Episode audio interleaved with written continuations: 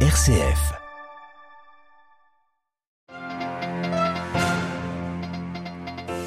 Il invite les chrétiens à être semeurs de l'évangile. François a récité l'Angélus hier. Nous y revenons juste après les titres. La restructuration de la dette des pays pauvres discutée au G20 ce lundi. L'Inde, pays hôte, est un fervent défenseur des pays du Sud et de l'allègement de la dette. Mais nous l'entendrons, c'est bien la position de la Chine qui pourrait être déterminante. Dans ce journal également, l'accord pour l'exportation des céréales ukrainiennes qui arrive à sa fin. La coopération entre l'UE et la Tunisie pour limiter les départs clandestins vers les côtes européennes. Et puis dans notre dossier ce matin, direction le Soudan, plus précisément le Darfour, où la guerre, nous l'entendrons, semble raviver des tensions ethniques. Radio Vatican, le journal, Marine Henriot. Bonjour, c'est donc sous un soleil de plomb que le pape François a procédé hier à la prière de l'Angélus, place Saint-Pierre où près de 15 000 pèlerins ont bravé la canicule. Et François est revenu sur la parabole du semeur, invitant les fidèles à être des semeurs de l'évangile et particulièrement les jeunes. Les précisions de Myriam Sandouno. Si la parole est la semence, nous sommes la terre. Et le bon semeur est le Christ, un exemple à suivre de celui qui ne se laisse pas de semer la parole avec tant de générosité, connaissant bien notre sol, a relevé François.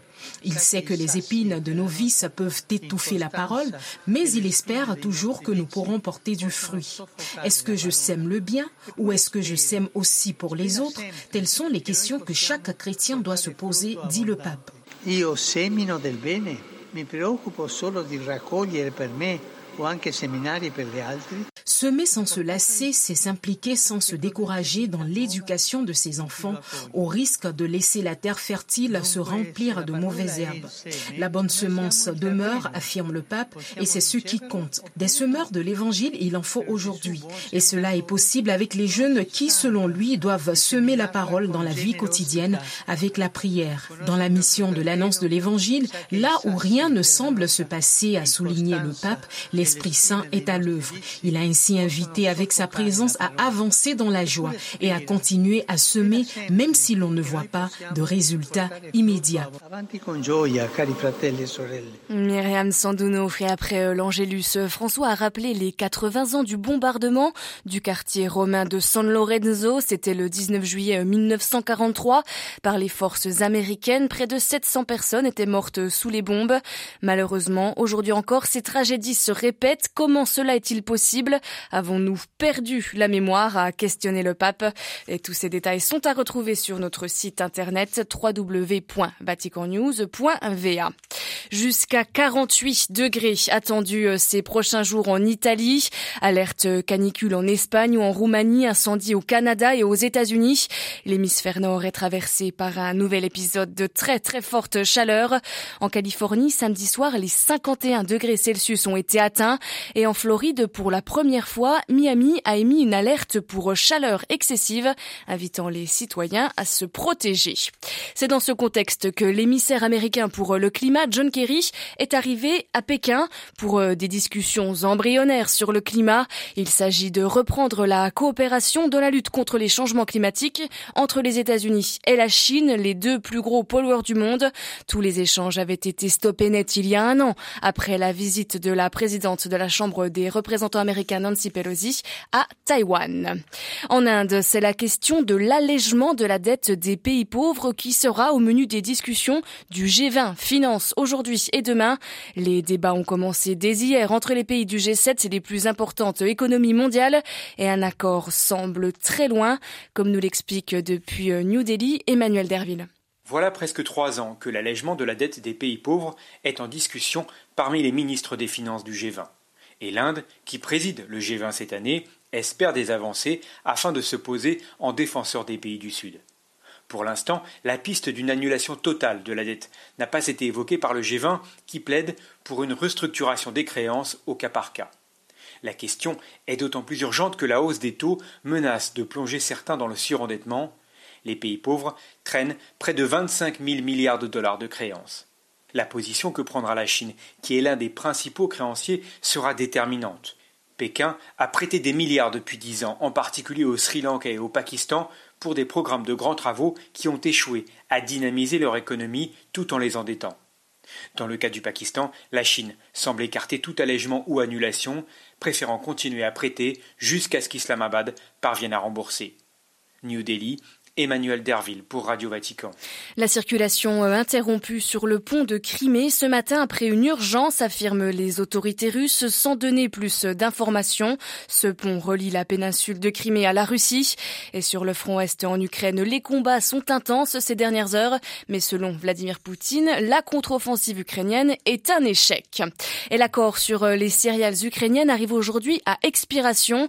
Ce mécanisme parrainé par la Turquie et les Nations Unies avait permis à l'Ukraine il y a un an de reprendre ses livraisons de graines en passant par la mer Noire.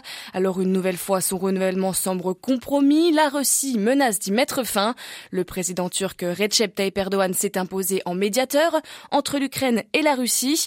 Mais dans le même temps, il est contraint de donner des gages aux Occidentaux, quitte à fâcher son homologue russe, comme nous l'explique à Istanbul Anand Lower. Depuis sa réélection fin mai, le président turc multiplie les initiatives qui donnent satisfaction à ses alliés de l'OTAN et qui, à l'inverse, irritent son homologue russe Vladimir Poutine. Recep Tayyip Erdogan a apporté un soutien fort à l'entrée de l'Ukraine dans l'OTAN. Il a accepté l'adhésion de la Suède après une année de blocage. Il a aussi autorisé le retour en Ukraine de commandants du régime Azov alors qu'il devait rester en Turquie jusqu'à la fin de la guerre. Moscou s'en est offusqué. Le sénateur Viktor Bondarev, président de la commission de défense du Conseil de la Fédération de Russie a même estimé que la Turquie se transformait, je cite, en un pays inamical. Certains se demandent si Ankara n'est pas en train de se réaligner sur l'Occident.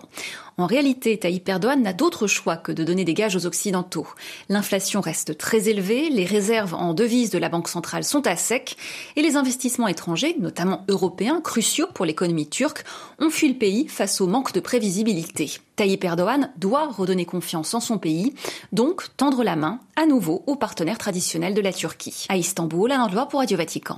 En Libye, des gardes frontières affirment avoir secouru des dizaines d'exilés d'Afrique subsaharienne dans une zone désertique vers la frontière entre la Libye et la Tunisie. Ces personnes auraient été déposées dans cette zone désertique sans eau ni nourriture par les autorités tunisiennes. C'est ce qu'affirment ONG et les autorités libyennes. Ces dernières années, la Tunisie est devenue l'un des principaux pays de départ pour les candidats à l'asile européen, un mouvement que cherche à contrebalancer l'Union européenne. Un protocole d'accord a été signé hier soir pour une coopération économique en échange d'un contrôle migratoire plus serré. À Bruxelles, Pierre Benazet.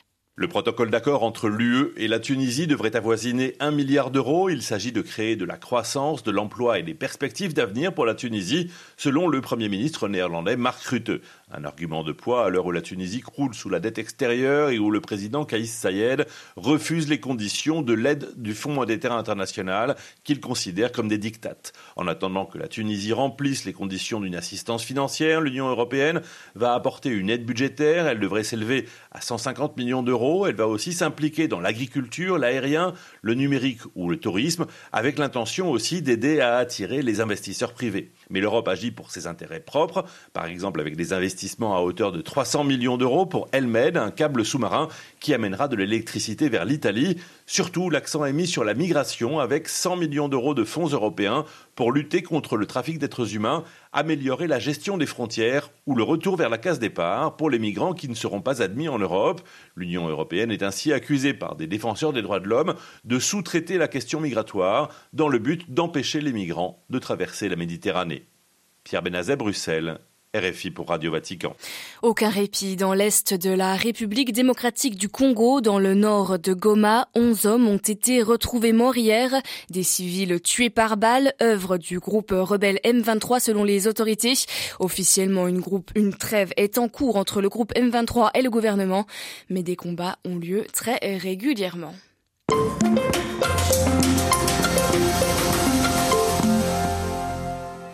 Cela fait maintenant plus de trois mois que le Soudan est plongé dans une nouvelle guerre et les perspectives de résolution du conflit via les négociations s'amenuisent de jour en jour. Encore ce week-end, les militaires ont boudé les négociations de l'Union africaine. C'est donc une véritable guerre d'usure qui s'installe entre l'armée soudanaise dirigée par le général Abdel Fattah al-Bourhan et les groupes paramilitaires du général Daglo. Les deux camps avaient participé au coup d'état militaire de 2021, prétextant vouloir une transition progressive du pouvoir aux civils.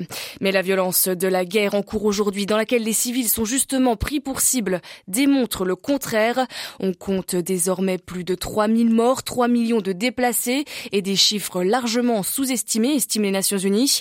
Et depuis le conflit, les regards sont tournés vers Khartoum, la capitale, mais c'est à l'ouest du pays, au Darfour, que certaines ONG font état de crimes de guerre, signe que les tensions ethniques au centre du conflit au Darfour il y a 20 ans pourraient être en train d'être ravivées. C'est ce que nous explique ce matin Raphaël Chevrillon-Guibert. Elle est chercheuse à l'Institut de recherche IRD pour le développement. On parle de crimes de guerre, certains parlent de crimes de génocide pour certains groupes ethniques, notamment comme les Massali, qui ont vraiment, paraît-il, été totalement massacrés euh, dans l'ouest du Darfour euh, il y a déjà maintenant quelques semaines, d'autant plus que le pays est fermé. Il n'y a quasiment aucune aide humanitaire qui n'arrive de l'extérieur. Donc en fait, on a un espèce de pays sous cloche dont on sait peu de choses et les quelques choses qui commencent à arriver aujourd'hui sont absolument dramatiques. Selon les témoignages qui nous arrivent du Tchad notamment, c'est une nouvelle guerre ethnique qui commence il faut se souvenir que dans les années 2000, il y avait eu cette fameuse dite guerre au Darfour, mais qui elle-même ravivait une guerre qui avait eu lieu aussi dans les années 80. Puis 2000, on a à nouveau un embrasement avec grosso modo les lignes de clivage groupe arabe versus groupe dit non arabe, sachant qu'il y a une diversité ethnique très forte au Darfour et des alliances qui parfois justement euh, coupent cette fameuse euh, fracture entre arabe et non arabe. Néanmoins, quand il y a des armes et quand il s'agit euh, de se défendre, finalement, ces, ces fractures-là, elles reviennent avec les euh, Rapid Support Forces, donc les forces euh, du général Emeti, qui sont, euh, elles, vraiment venant d'une tribu arabe très installée au Darfour et qui a pris en fait de l'ampleur parce qu'elle s'est insérée depuis les années 2010 durant le régime de Béchir comme une force reconnue par l'État. Et c'est elle qui avait mené la contre-attaque dans les années 2000 et qui l'a détruit tout sur son passage et en tout cas tout ce qui peut appartenir aux groupes qui pourraient lui être opposés, du coup principalement des groupes dits non arabes. Et comment intervient aujourd'hui l'armée soudanaise au Darfour? Les bombardements, pour l'instant, ils sont concentrés pour l'armée sur la capitale. Et je ne crois pas que ce soit le cas pour le Darfour.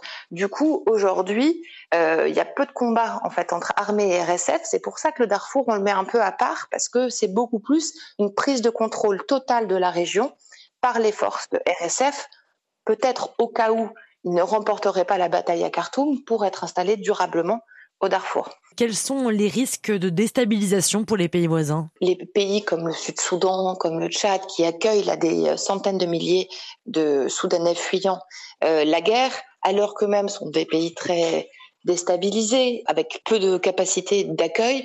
Et sur ce, va se doubler toute la problématique du conflit ethnique et de ces fameuses lignes identitaires, de ce jeu identitaire qui est en train d'être rejoué côté Darfour entre Arabes et Nord-Arabes, et vous avez cette même problématique côté euh, Tchad. Comment explique-t-on euh, l'absence d'intervention des pays occidentaux dans le conflit? Il y a quand même, euh, oui, un, un, double jeu qui a été un peu perpétuellement mené par certaines diplomaties par rapport au Soudan, avec d'un côté euh, un engouement pour le caractère démocratique de la transition. De l'autre côté, on fermait euh, assez largement les yeux sur le fait que les militaires avaient euh, confisqué cette révolution, mais parce que c'était avec les mêmes militaires qu'on a, et ça c'est le, cas de plusieurs diplomaties européennes, négocié du temps même du régime d'Al-Béchir, euh, des accords de sécurité pour conserver les migrants, les fameux migrants de la Corne de l'Afrique qui transitent via la Libye.